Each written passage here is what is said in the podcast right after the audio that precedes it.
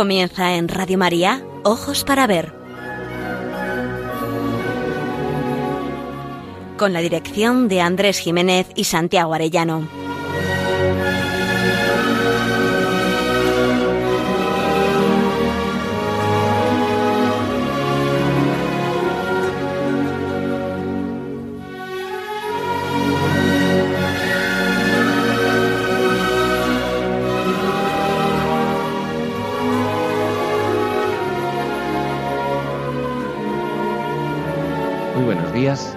Saludamos a todos nuestros oyentes en esta nueva edición de Ojos para Ver que emitimos desde Pamplona para Radio María el primer y tercer martes de cada mes.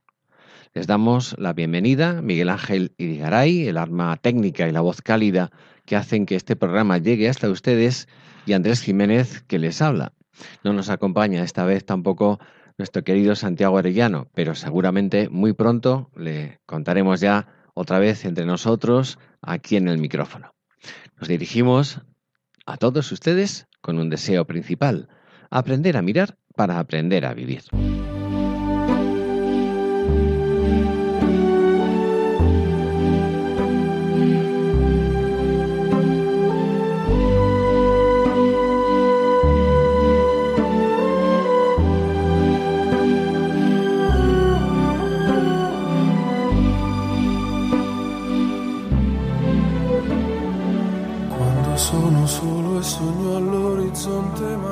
Muy buenos días, Miguel Ángel, Buenos días, saludos a todos. y queridos seguidores todos de Radio María.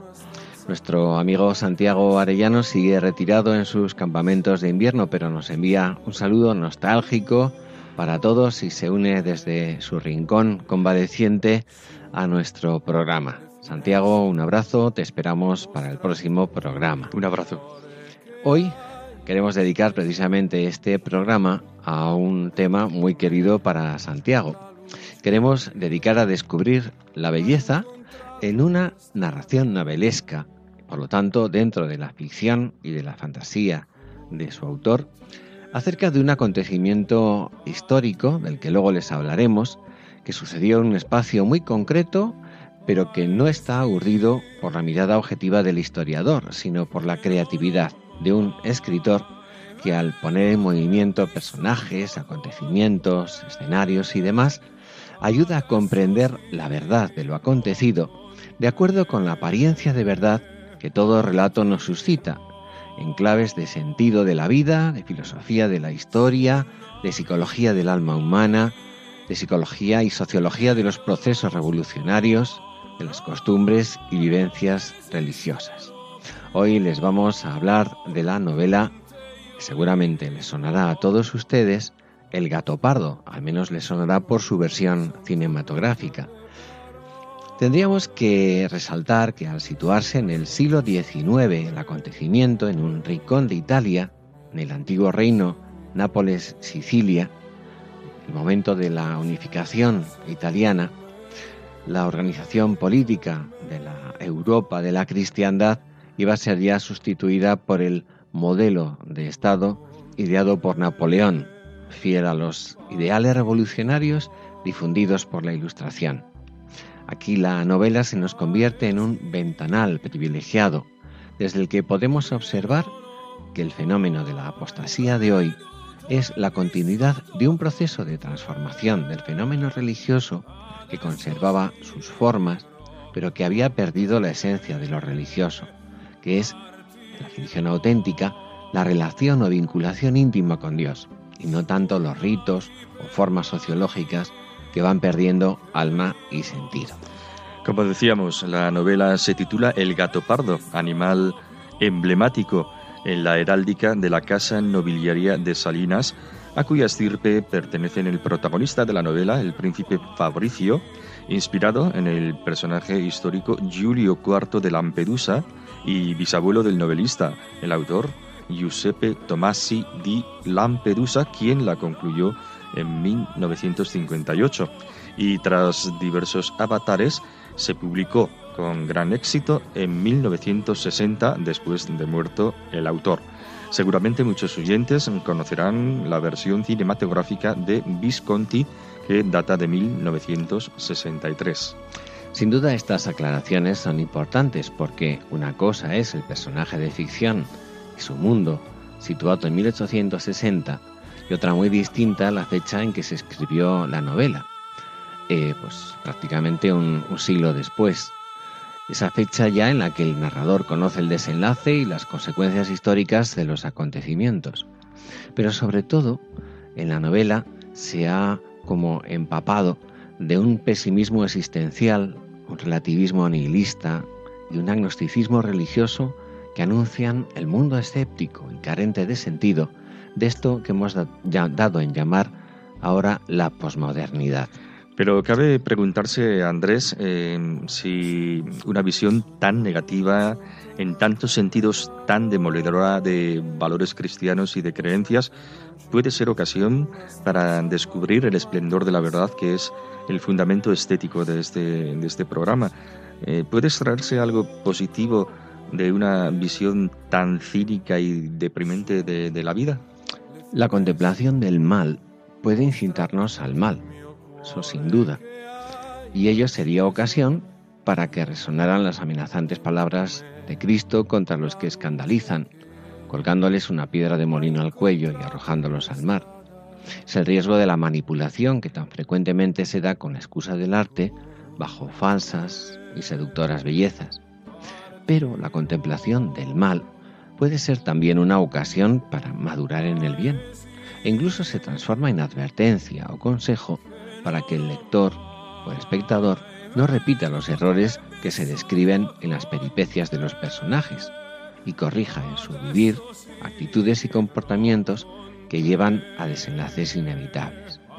Y esto es precisamente lo que ofrece el mundo decadente del príncipe Fabrizio Salina, último representante de un linaje que fue durante siglos puntal de los valores y virtudes de una civilización, eh, la aristocracia, y que por desencanto, por considerar que todo está perdido, que conserve los modos y formas de su aristocrática elegancia, exquisita en modales, formas de hablar y de vestir, se han quedado sin embargo en formas sin alma, hasta el extremo de adoptar el personaje una pasividad infecunda y mortal.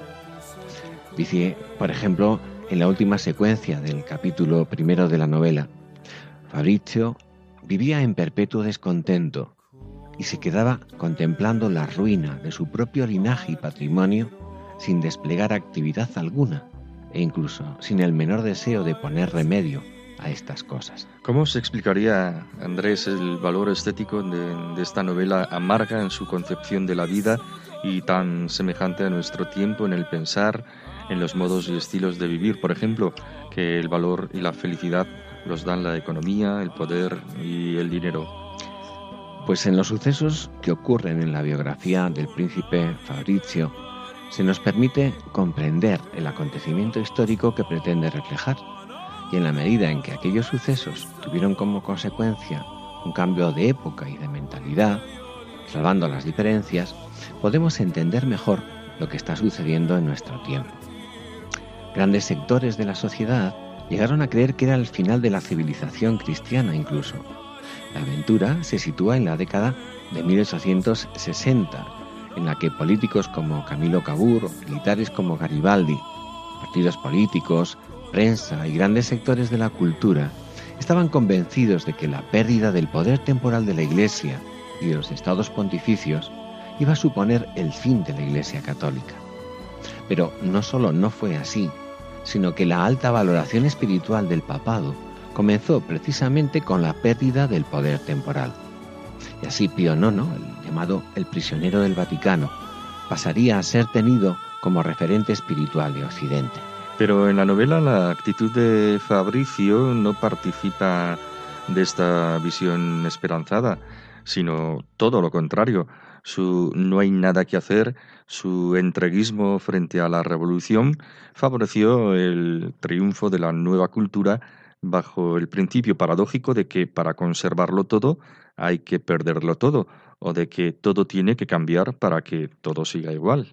La novela es muy compleja y no es fácil de resumir en unas cuantas pinceladas la diversidad de asuntos y matices que plantea.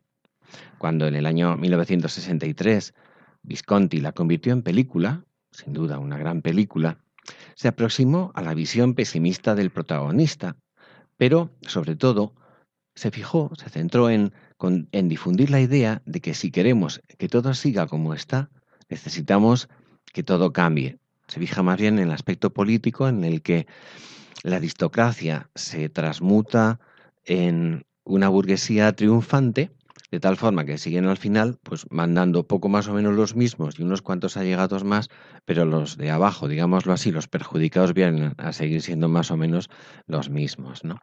Y en cualquier caso, nada se, se ha ganado de, de, fundamental, si acaso pues se va demoliendo la, la civilización, la, la cultura, hasta ese momento a duras penas vigente.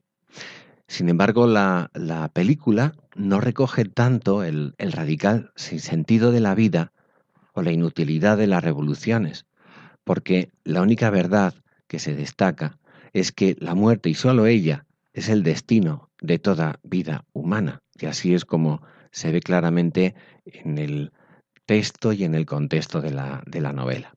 En las distintas secciones del programa resaltaremos algunos momentos de la obra de los que podremos sacar una luz que de verdad nos puede ayudar a comprender y interpretar aquellos momentos y los nuestros.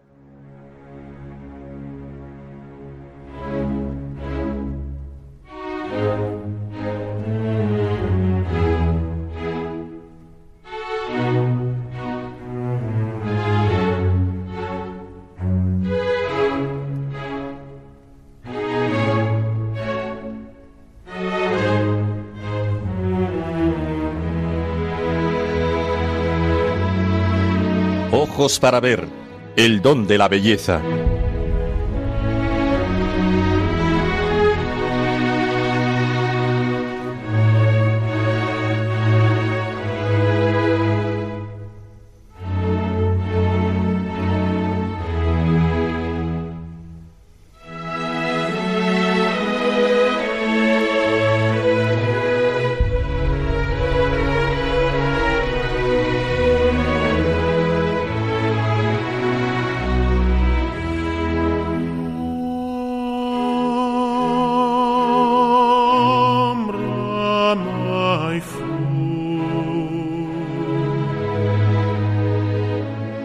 Para empezar, en esta sección, El don de la belleza, vamos a presentar una selección de fragmentos del capítulo tercero del Gato Pardo, titulado Agosto 1860. En los paisajes agrestes del feudo señorial de Donna Fugata, don Fabricio, acompañado de Tommaso, el más leal de sus colaboradores, pasan un día desde el amanecer hasta entrada la tarde. La caza es lo que les desocupa y en aquel ambiente aristocrático era considerada como un ejercicio, quizás el más adecuado para un caballero, que debe estar siempre preparado para salir en armas en defensa de su rey. Pero no, aquí ya no es así. La caza no era un ejercicio cinegético siquiera para mantenerse en forma física. La caza se convertía en una ocasión para huir de los problemas personales o políticos. Era simplemente evasión de una realidad que no se quiere afrontar, y menos aún en conciencia. Huir, buscar componendas, en definitiva, incumplir con sus exigencias de linaje, clase y hasta de conciencia. En el silencio de aquellos ancestrales paisajes sicilianos, cobra un dramatismo estremecedor la descripción costumbrista, muy en línea con el realismo cinematográfico de los años 50 italianos, detallista y atenta con que se nos presenta este comienzo de un día de caza.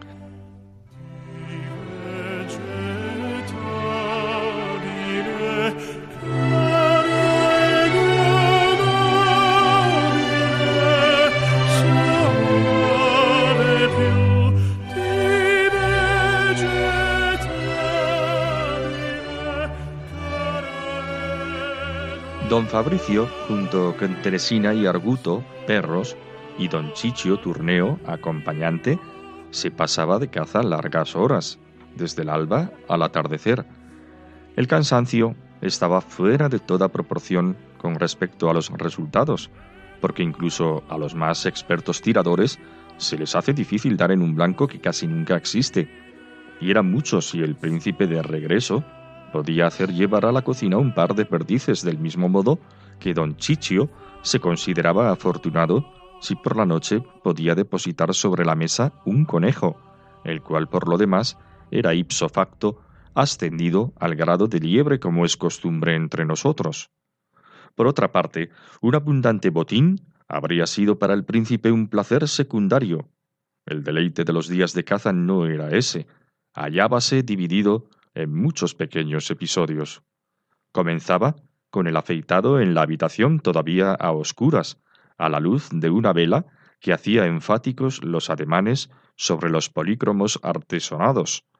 Le estimulaba atravesar los salones adormecidos, esquivar a la luz vacilante las mesas con los naipes en desorden entre fichas y vasitos vacíos, y descubrir entre ellos el caballo de espadas que le ofrecía un augurio viril, recorrer el jardín inmóvil bajo la luz gris en la cual los pájaros más madrugadores se desvivían por hacer saltar el rocío de sus plumas, escabullirse a través de la puerta inmovilizada por la hiedra, huir, en suma, y luego, en la carretera, inocentísima aún a los primeros albores, se encontraba con don Chichio sonriente entre los bigotes amarillentos, mientras juraba afectuoso contra los perros.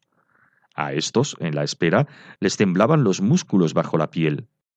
Venus brillaba, grano de uva abierto, transparente y húmedo, pero ya parecía oírse el ruido del carro solar que subía la cuesta bajo el horizonte.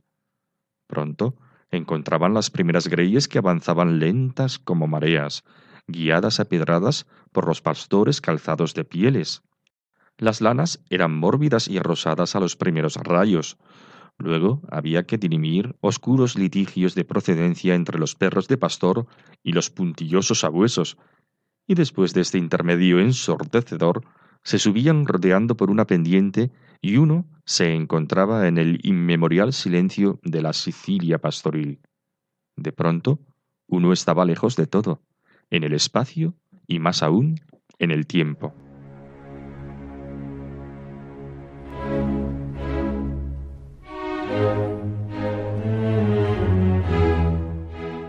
Un segundo fragmento, quizás por mil motivos diferentes, seleccionado en numerosas antologías. Por fin consiguen cazar un conejillo de monte. Aunque lo parezca, no se trata de una descripción realista o incluso naturalista por los detalles de crudeza que se nombran y por los sentimientos que al lector le despierta. No, no, se trata de una descripción simbólica en la que el narrador aprovecha la agonía del conejo para desvelar su visión absurda de la muerte. Proyecta su inútil resistencia a desaparecer, manteniendo una esperanza contra toda esperanza. Esta pequeña descripción adelanta el hondo pesimismo que recorre la obra y que expresa la actitud tan frecuente en tantos contemporáneos nuestros, cuando se ha perdido el sentido de lo trascendente y la esperanza de la vida eterna.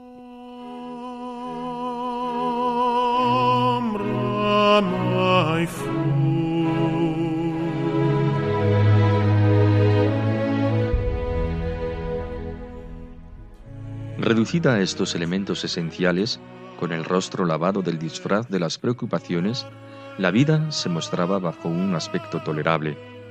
Pero antes de llegar a la cumbre del cerro, aquella mañana, Arguto y Teresina iniciaron la danza religiosa de los perros que han descubierto la caza rastreamientos, tensiones, cautos levantamientos de patas, ladridos contenidos. A los pocos instantes, un culito de pelos grises se movió entre las hierbas. Dos tiros casi simultáneos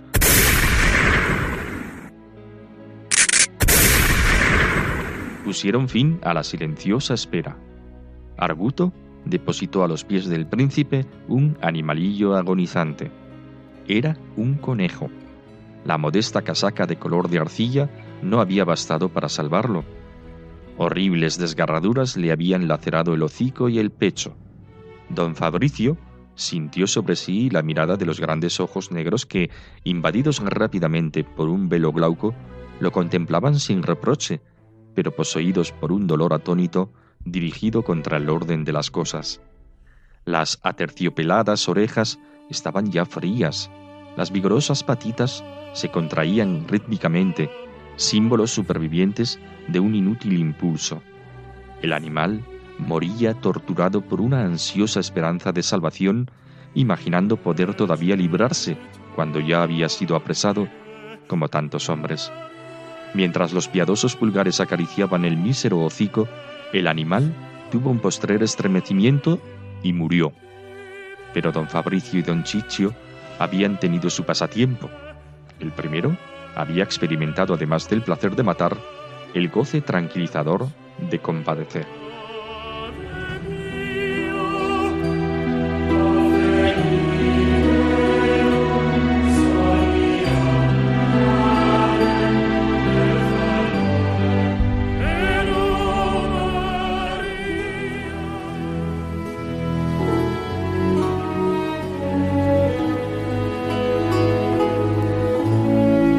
Aprender a mirar. Ojos para ver. Radio María.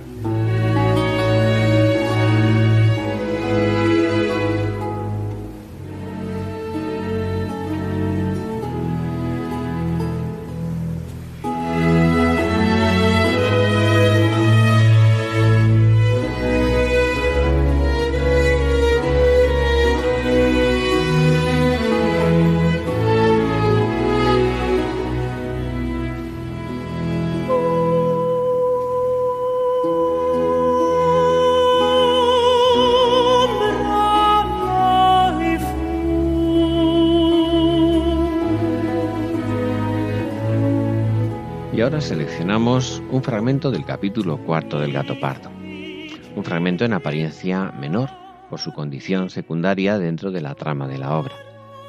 Frente a frente, los dos personajes que encarnan dos visiones contrapuestas de la vida. Por un lado, don Fabricio, la aristocracia y los buenos morales.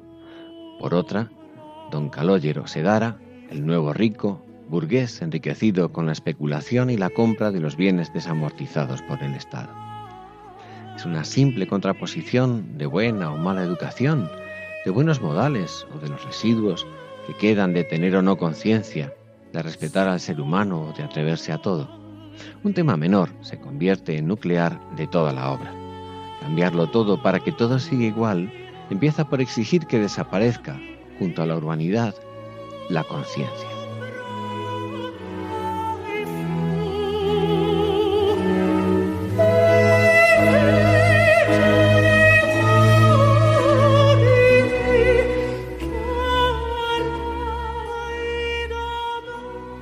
Más frecuentes contactos derivados del acuerdo nupcial, comenzó a nacer en don Fabricio una curiosa admiración por los méritos de Sedara. La costumbre lo habituó a las mejillas mal afeitadas, al acento plebeyo, a los trajes mal cortados y al persistente aroma de sudor rancio y comenzó a darse cuenta de que el hombre poseía una rara inteligencia. Muchos problemas que parecían insolubles al príncipe, don Calógero los resolvía en un santiamén.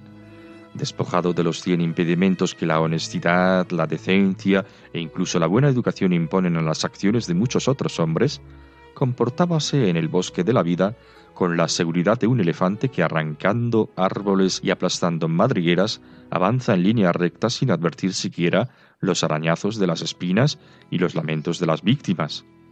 Educado y habiendo vivido en pequeños y amenos valles recorridos por los céfiros corteses de los por favor, te agradecería, ten la bondad y ha sido muy amable, el príncipe, ahora, cuando charlaba con don Calógero, se encontraba en cambio al descubierto en un páramo azotado por secos vientos, aunque en lo más hondo de su corazón seguía prefiriendo las quebradas de los montes.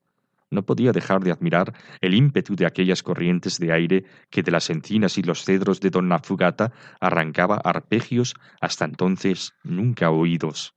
Poco a poco, sin advertirlo, don Fabricio contaba a don Calógero sus propios asuntos, que eran numerosos, complejos y mal conocidos por él, y esto no ya por defecto de penetración, sino por una especie de despreciativa indiferencia con respecto a este género de cosas consideradas ínfimas y causada en el fondo por la indolencia y la siempre comprobada facilidad con la cual había salido de los malos pasos mediante la venta de unos centenares entre los miles de hectáreas que poseía, los actos que don Calóyero aconsejaba después de haber escuchado al príncipe y de haber ordenado nuevamente a su modo la relación, eran muy oportunos y de efectos inmediatos.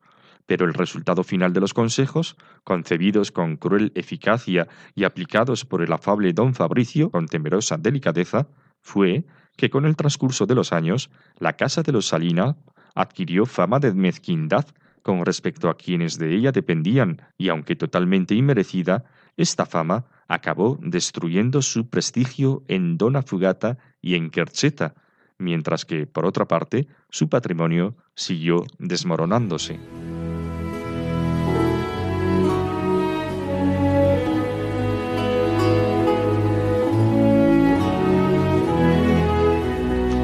En este fragmento aparecen cara a cara el aristócrata, don Fabricio, con el alcalde, prototipo del, burgués que se ha enriquecido con malas artes, con una eficacia, con, una, con un pragmatismo que le ha llevado al éxito y que le ha hecho un zorro, un, astuto capaz de desenvolverse entre las marrullerías del momento de los negocios de, su día a día.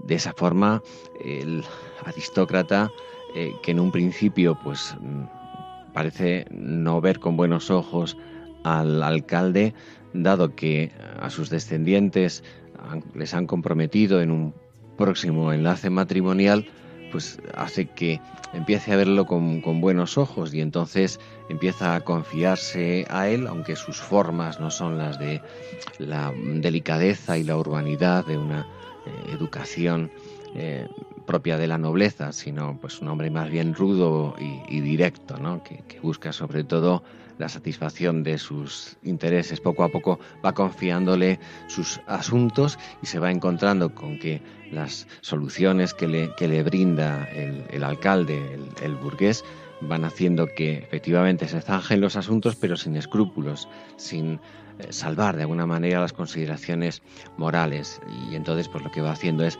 sembrar el descontento a su paso, descontento que lógicamente en quien recae es en el noble y no en el alcalde eh, maquiavélico que se aprovecha de las, de las circunstancias. Son los nuevos tiempos a los que a duras penas el aristócrata eh, se va adaptando.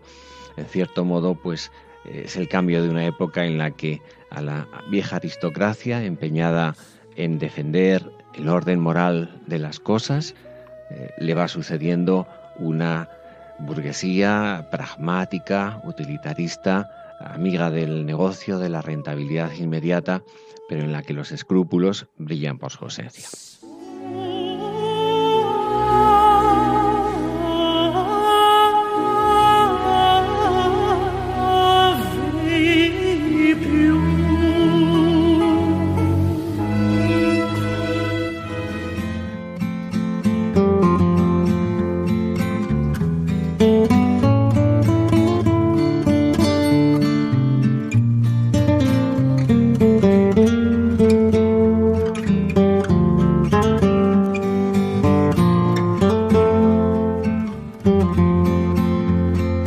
Ojos para ver, momento para la pintura.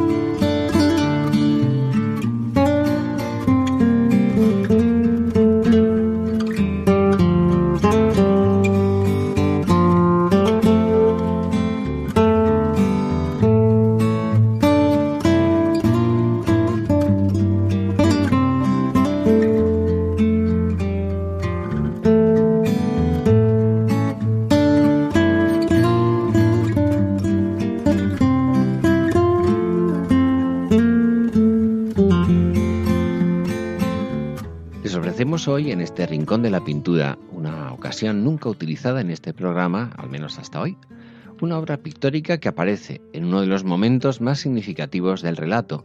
Va a ser comentada por el propio protagonista, el príncipe don Fabricio. Nos hallamos en los salones de un palacio de la más rancia aristocracia, el palacio de don Pontoleone, cintuoso por sus antiguas decoraciones ricas en oro. En el pasaje en que Alegre y fastuosamente se divierten los representantes de las dos civilizaciones en litigio, la antigua aristocrática, que se extingue, y la nueva de la burguesía, revolucionaria y enriquecida. representadas por don Fabricio y don Calóyero respectivamente. Junto a ellos se halla el estamento militar por el papel entre heroico y de farsa que le va a tocar cumplir. Como conjunto dominante, la juventud, bulliciosa y alegre, una juventud que aspira a aunar la estirpe noble de los antiguos linajes aristocráticos con el dinero fácil de los nuevos ricos burgueses. Por sobre todos, sobrevuela la pareja de novios Angélica Sedara, la hija del alcalde revolucionario, y Tancredi, de la sangre de los Salinas, arruinado por un padre libertino y de mala cabeza. Linaje y dinero. Es el baile, es la fiesta que olvida las luchas y celebra la configuración de la nueva sociedad de finales del XIX. Don Fabricio, en su apática actitud, es consciente del final o ruina de su estirpe y su linaje. No es un anciano, pero se ha dejado arrebatar por el espíritu del desencanto y de una melancolía interior que no le deja aprovechar gozosamente su nueva situación. Más que de los cambios de sociedad, está convencido de que la vida humana no es otra cosa que la contraposición entre el esplendor de la juventud y el de la muerte. El cuadro colgado en la biblioteca era una copia del pintor Jean-Baptiste Greuze, pintor francés de mediados del siglo XVIII. A diferencia de otros pintores de cuadros de género, a Greuze no le interesaba la minuciosidad de los detalles, la belleza del color y la expresión de sentimientos frívolos. No se divierte a costa de las clases bajas, ni adopta una actitud de condescendencia hacia ellas. Prefiere, como cualquier pintor de cuadros de tema histórico, interesarse por la humanidad en general y representar el equilibrio o desequilibrio entre las pasiones y el intelecto. Gustó a los enciclopedistas. La Revolución Francesa y el romanticismo lo olvidaron. La muerte del justo, así se titula el cuadro, es una escena más teatral que dramática, gesticulante y poco acorde con la muerte del anciano padre y abuelo. Es el comentario de don Fabrizio el que descubre claves que dan relieve a la composición, sobre todo por el estado de ánimo de quien lo contempla. La narración sigue las constantes de toda la novela, el cínico empleo de contrastes entre la dorada y decadente estética aristocrática y el realismo sucio de una realidad ya podrida hasta la repugnancia, el realismo de una vida amargada y sin ideales verdaderos.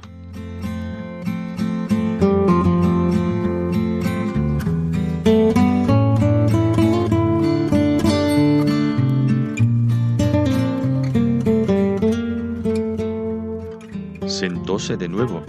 Le gustaba la biblioteca y pronto en ella se encontró a gusto. No se opuso a que él tomara posesión de ella porque era impersonal, como lo son las estancias poco habitadas. Ponteleone no era individuo que perdiese allí el tiempo. Don Fabricio púsose a contemplar un cuadro que tenía delante. Era una buena copia de La muerte del justo de Greuze. El anciano estaba expirando en su lecho, entre los bullones de sus limpísimas sábanas, rodeado por nietos y nietas que levantaban los brazos hacia el techo. Las muchachas eran graciosas, picarescas, y el desorden de sus vestidos más sugería el libertinaje que el dolor. Se comprendía al punto que ellas eran el verdadero tema del cuadro. Sin embargo, por un instante, don Fabricio se sorprendió de que Diego pudiera tener siempre ante los ojos aquella melancólica escena. Luego se tranquilizó al pensar que debería entrar en aquella estancia no más de una vez al año. De pronto se preguntó si su propia muerte sería semejante a aquella. Probablemente sí, pero sus ropas serían menos impecables. Él lo sabía. Las sábanas de los agonizantes están siempre sucias porque están llenas de babas, de inyecciones y manchas de medicinas. Y era de esperar que Concheta, Carolina y las demás estuvieran más decentemente vestidas. Pero en conjunto, lo mismo. Como siempre, la consideración de su muerte lo serenaba tanto como lo turbaba la muerte de los demás, tal vez porque, en fin de cuentas, su muerte era el final del mundo.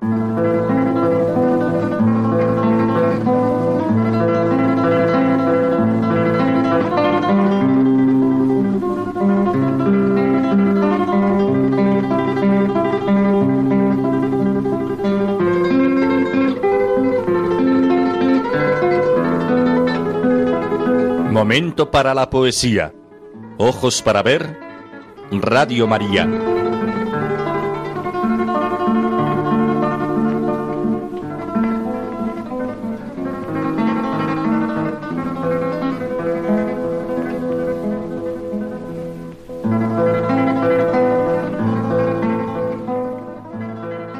Les ofrecemos un poema publicado en 1878 titulado El Pino de Formentor.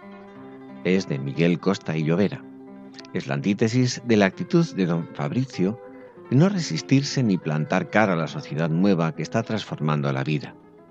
Hoy nuestra sociedad parece que se mueve entre el modelo ilustrado, moderadamente racional, burgués y centrista, y el radicalismo del todo vale, que la audacia ampara la victoria y un desorden más que le importa al mundo, que en el fondo, también este, viene de la Ilustración. Algunos nos apuntamos a la esperanza de una sociedad mejor, la anhelada civilización del amor, para ver que en el curso de la historia contemporánea se impone hoy una opción que, entre triunfos materiales admirables, deja al ser humano desorientado y vacío, deshumanizado. Hemos oído contar a nuestro Santiago Arellano que cuando descubrió el poeta el poema mencionado El Pino de Formentor, siendo estudiante en la Universidad Central de Barcelona, lo convirtió algo así como en emblema de su vida. Eran los años de mayo del 68 precisamente, tiempo de revueltas sociales y políticas que sufrió la universidad. Se estaba cociendo la transición política española y ya saben, se incitaba a subir al tren de la victoria y el progreso, a un futuro mejor revolución sexual, revolución moral, revolución familiar, por fin la libertad, por fin Europa, por fin una democracia que garantizaría una vida mejor. Era todo tan vital, tan exuberante, tan de asombrosos fuegos artificiales, tan de echar por la borda raíces vividas en la familia, de religiosidad, de trabajo de sol a sol, de esfuerzo y vencimientos personales, de un amor sencillo y serio, que no era difícil percibir un señuelo peligroso, una utopía por la que no valía la pena claudicar. No se puede dudar de lo benéfica y necesaria que resulta la poda e incluso la opción más radical del injerto, pero siempre salvando la raíz. El pino de Formentor se convierte así en un referente que expresa anhelos íntimos, y por otra parte describe las consecuencias de ir a contracorriente, de la incomprensión, de parecer incluso una persona rara, pero que vale la pena. Nos parece admirable la actitud heroica propia del titán en que el pino asentado en la roca, sobre la ladera abrupta e inasequible, resiste tormentas y huracanes sin más aliento que la humedad del mar y la luminosidad del cielo. Son elocuentes por ello las dos últimas estrofas. Árbol, tu suerte envidio, sobre la tierra impura de un ideal sagrado, la cifra en ti he de ver. Luchar, vencer constante, mirar desde la altura, vivir y alimentarse de cielo y de luz pura. Oh vida, oh noble ser, arriba, oh alma fuerte, desdeña el lodo inmundo, y en las austeras cumbres arraiga con afán. Verás al pie estrellarse las olas de este mundo, y libres como alciones sobre ese mar profundo, tus cantos volarán. Costa Llovera es un gran poeta olvidado. Nació en Pollensa, Mallorca, en 1854 y murió en Palma de Mallorca en 1922. Sacerdote, poeta, traductor, orador y prosista. Por formación académica es un clásico. Escribía indistintamente en castellano y en catalán. Cuando lo hacía en catalán, él mismo lo recreaba en castellano, no solo lo traducía. Fue miembro de la Real Academia de la Lengua. Defendía un equilibrio entre el sentimiento y la inspiración y un cuidado por la forma, pero sin los excesos del formalismo de este o aquel Parnaso, ni una libertad temática sin referencia a la verdad. Sus temas dominantes fueron el paisaje de su tierra y la religión. El escarpado paisaje del Cabo de Formentor, en el norte de Mallorca, inspiró sus poemas. El pino que canta como símbolo se encontraba en una de las laderas de una finca familiar donde se retiraba en verano. Recio poema romántico, quizás el más rotundo desde una mirada católica. Tal vez influjos de Víctor Hugo. Tal vez forma romántica en la combinación de versos alejandrinos terminados con un heptasílabo. Profeta, sobre todo, de destello celestial.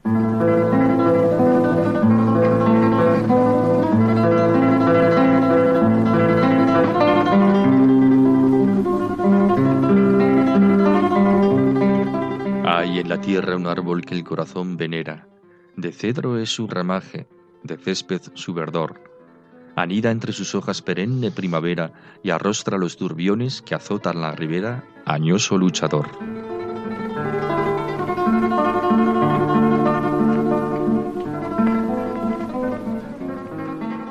No asoma por sus ramos la flor enamorada, no va la fuentecilla sus plantas a besar, mas bañase en aroma su frente consagrada y tiene por terreno la costa acantilada, por fuente el hondo mar.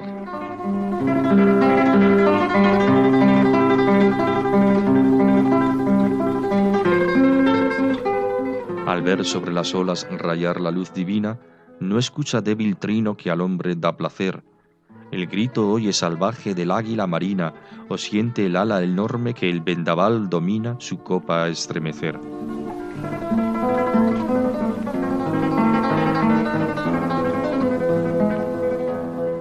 Del limo de la tierra no toma vil sustento, retuerce sus raíces en duro peñascal, bebe rocío y lluvias, radiosa luz y viento, y cual viejo profeta recibe el alimento de efluvio celestial.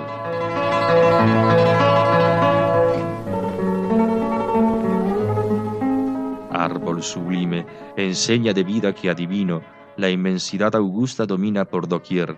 Si dura le es la tierra, celeste su destino le encanta, y aun le sirven el trueno y torbellino de gloria y de placer.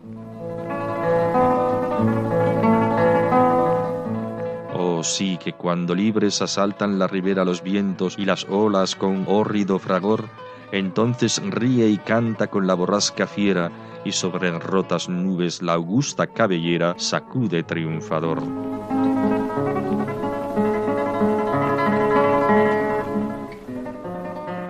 Árbol, tu suerte envidio, sobre la tierra impura de un ideal sagrado, la cifra en ti he de ver.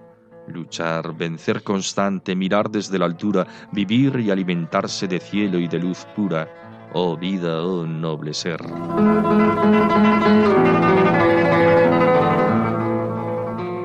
Arriba, oh alma fuerte, desdeña el lodo inmundo y en las austeras cumbres arraiga con afán. Verás al pie estrellarse las olas de este mundo y libres como alciones sobre ese mar profundo, tus cantos volarán. Thank you.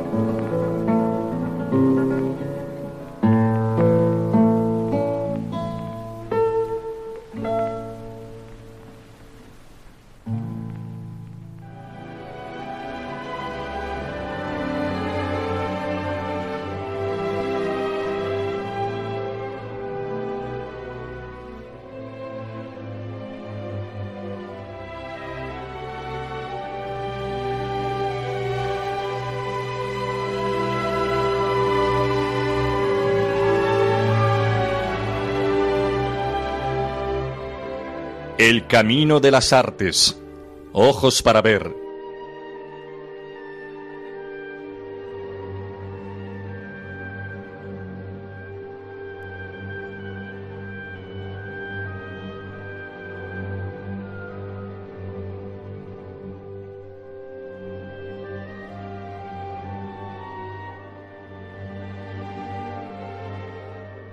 En 1963, Luchino Visconti nos ofrecía una espléndida interpretación de la novela El gato pardo, con su versión cinematográfica. Visconti, descendiente de esa aristocracia histórica por linaje, supo captar en mil detalles de ambientación de decorados el esplendor de un pasado que está condenado a desaparecer. La nobleza señorial representada por el príncipe Fabrizio, exquisita en sus finuras formales y galantes, frente a una burguesía ambiciosa y adinerada, pero vulgar en gustos y modales, dueña y rectora de la nueva sociedad. La película es sin duda una obra de arte, fiel en la visión de la elegíaca melancolía del protagonista, sutil en la interpretación de procesos psicológicos y causas históricas que le llevan a desear su desaparición definitiva, su muerte personal como liberación de su angustia personal. Como en tantas ocasiones, La novela es mucho más que lo planteado en la versión cinematográfica.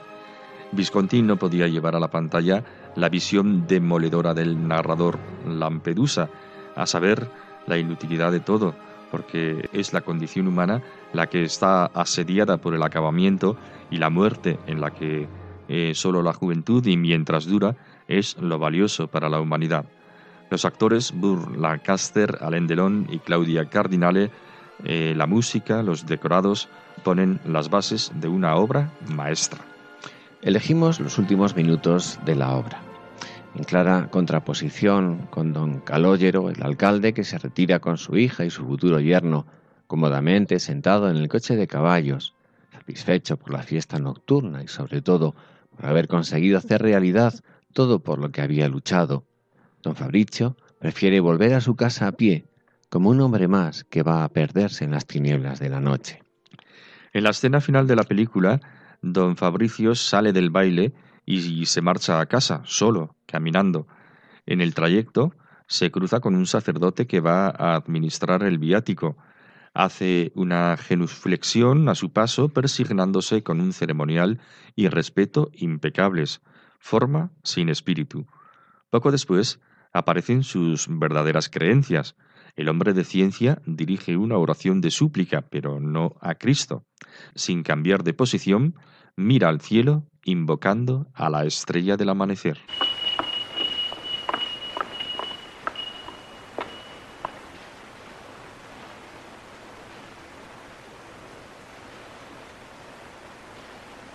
Oh estrella, oh fiel estrella, ¿cuándo te decidirás a darme una esperanza menos efímera, lejos de todo, en tu región de perenne seguridad? Lo que desea lisa y llanamente es el negro abrazo de una muerte sin esperanza. Se incorpora lentamente y continúa su camino.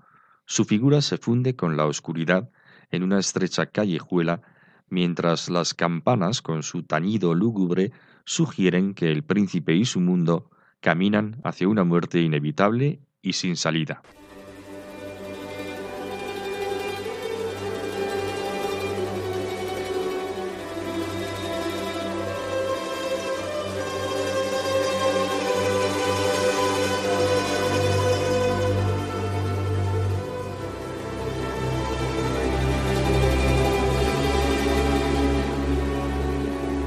Leyendo Momo, la extraña historia de los ladrones del tiempo y de la niña que devolvió el tiempo a los hombres.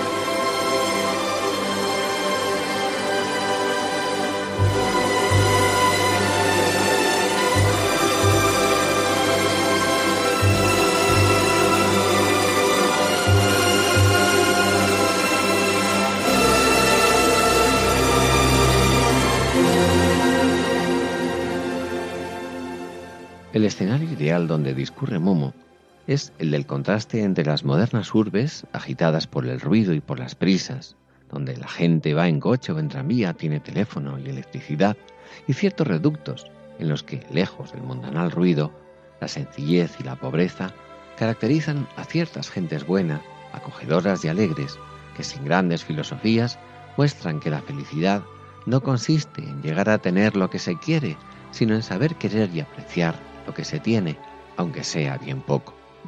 Gente, como se dice en las primeras páginas, amable y pobre, que conocía la vida. En uno de esos raros lugares aparece un día Momo, una niña también pobre con unos ojos negros de limpia y sugerente mirada.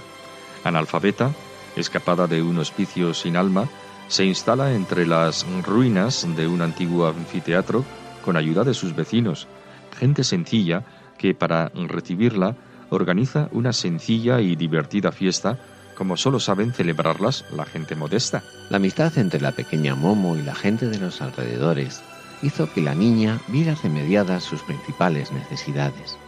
Siempre tenía algo que comer, un techo sobre su cabeza, una cama y cuando tenía frío podía encender el fuego. Y lo más importante, tenía muchos y buenos amigos. Lo más sorprendente era que en ese tenerse unos a otros, en su amistad, la gente pronto se dio cuenta de que había tenido mucha suerte, pues necesitaban a Momo hasta el punto de que ésta llegó a hacerse imprescindible. ¿Pero por qué? Pues resulta que Momo poseía una curiosa capacidad, la de escuchar. Gracias a ella, vecinos y amigos se redescubrían a sí mismos. El hecho de ser acogidos y estimados por alguien les movía a comprenderse y quererse a sí mismos y entre ellos. Pero, ¿tan importante es saber escuchar? Pues sí. Escuchar y escuchar de verdad es atender, comprender, acoger, valorar. La verdadera escucha es interior. A través de la mirada, incluso de la disposición corporal, nos mostramos abiertos a lo que la otra persona dice desde su corazón. Apreciamos no solo sus palabras, sino también lo que quiere decir a través y más allá de esas palabras. La escucha sincera, sin juzgar ni condenar al otro, concediéndole su tiempo, suscita sentimientos positivos de confianza entre las personas. Es, en el fondo, un aspecto esencial del trato respetuoso y amable. Hablamos de la habilidad de escuchar no sólo lo que la persona está expresando directamente, sino también los sentimientos, ideas o pensamientos que subyacen a lo que se está diciendo. Por eso no es posible escuchar con prisas. Es necesario tiempo, sosiego, silencio, paz. Y muy pocas personas saben escuchar de verdad. El texto que vamos a leer a continuación se centra en el modo en que Momo sabía prestar su atención a los demás, fundamentalmente a través de una escucha acogedora y sincera, saliendo de las propias preocupaciones y mostrándose atenta solo a quien le estaba hablando. El efecto en las demás personas era sorprendente y muy positivo. Cuando sabemos escuchar a los demás o cuando nos sentimos escuchados de verdad, la persona a la que se escucha casi sorprendentemente se siente atendida, comprendida y valorada, y es capaz de sacar lo mejor de sí misma. La actitud de escucha a los demás no es fácil, ha de ser aprendida y cuidada. Es una clave esencial para una relación de respeto a las personas, de confianza y de amistad. El respeto implica aceptar a las demás personas como valiosas por encima de todo, reconocer su dignidad personal a pesar de sus defectos o de las diferencias que puedan producirse en el trato o la relación mutua. El modo en que las personas nos sentimos tratadas, respetuosamente o no, repercute en el concepto que podemos llegar a tener de nosotros mismos y del grado de autoconfianza o autoestima que podamos desarrollar.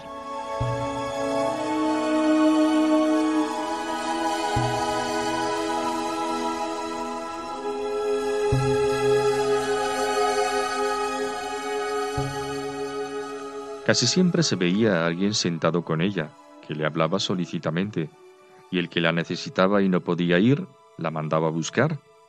¿Pero por qué? ¿Es que Momo era tan increíblemente lista que tenía un buen consejo para cualquiera? ¿Encontraba siempre las palabras apropiadas cuando alguien necesitaba consuelo? ¿Sabía hacer juicios sabios y justos? No. Momo, como cualquier otro niño, no sabía hacer nada de todo eso. Entonces, ¿es que Momo sabía algo que ponía a la gente de buen humor? ¿Sabía cantar muy bien? ¿O sabía tocar un instrumento? ¿O es que, ya que vivía en una especie de circo, sabía bailar o hacer acrobacias? No, tampoco era eso. ¿Acaso sabía magia? ¿Conocía algún encantamiento con el que se pudiera ahuyentar todas las miserias y preocupaciones? ¿Sabía leer en las líneas de la mano o predecir el futuro de cualquier otro modo? Nada de eso. Lo que la pequeña Momo sabía hacer como nadie era escuchar. Eso no es nada especial, dirá quizás algún lector. Cualquiera sabe escuchar. Pues eso es un error. Muy pocas personas saben escuchar de verdad. Y la manera en que sabía escuchar Momo era única. Momo sabía escuchar de tal manera que a la gente tonta se le ocurrían de repente ideas muy inteligentes. No porque dijera o preguntara algo que llevara a los demás a pensar esas ideas, no. Simplemente estaba allí, con toda su atención y toda simpatía. Mientras tanto, miraba al otro con sus grandes ojos negros, y el otro en cuestión notaba de inmediato cómo se le ocurrían pensamientos que nunca hubiera creído que estaban en él. Sabía escuchar de tal manera que la gente perpleja o indecisa sabía muy bien de repente qué era lo que quería. O los tímidos se sentían de súbito muy libres y valirosos. O los desgraciados y agobiados se volvían confiados y alegres. Y si alguien creía que su vida estaba totalmente perdida y que era insignificante y que él mismo no era más que uno entre millones, que no importaba nada y que se podía sustituir con la misma facilidad que una maceta rota, iba y le contaba todo eso a la pequeña Momo, y le resultaba claro, de modo misterioso, mientras hablaba, que tal como era, sólo había uno entre todos los hombres, y que, por eso, era importante a su manera para el mundo. Así sabía escuchar Momo.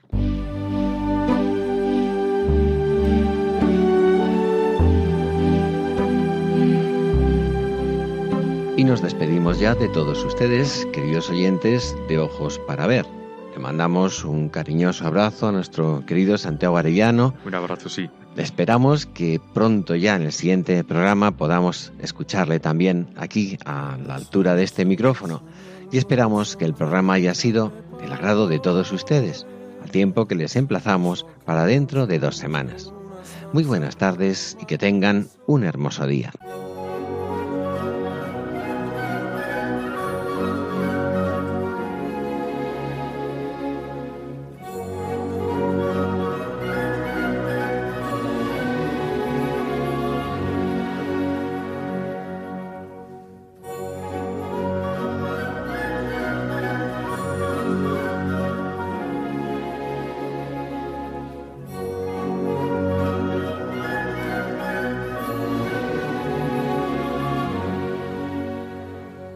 Finaliza en Radio María Ojos para Ver. Un programa dirigido por Andrés Jiménez y Santiago Arellano.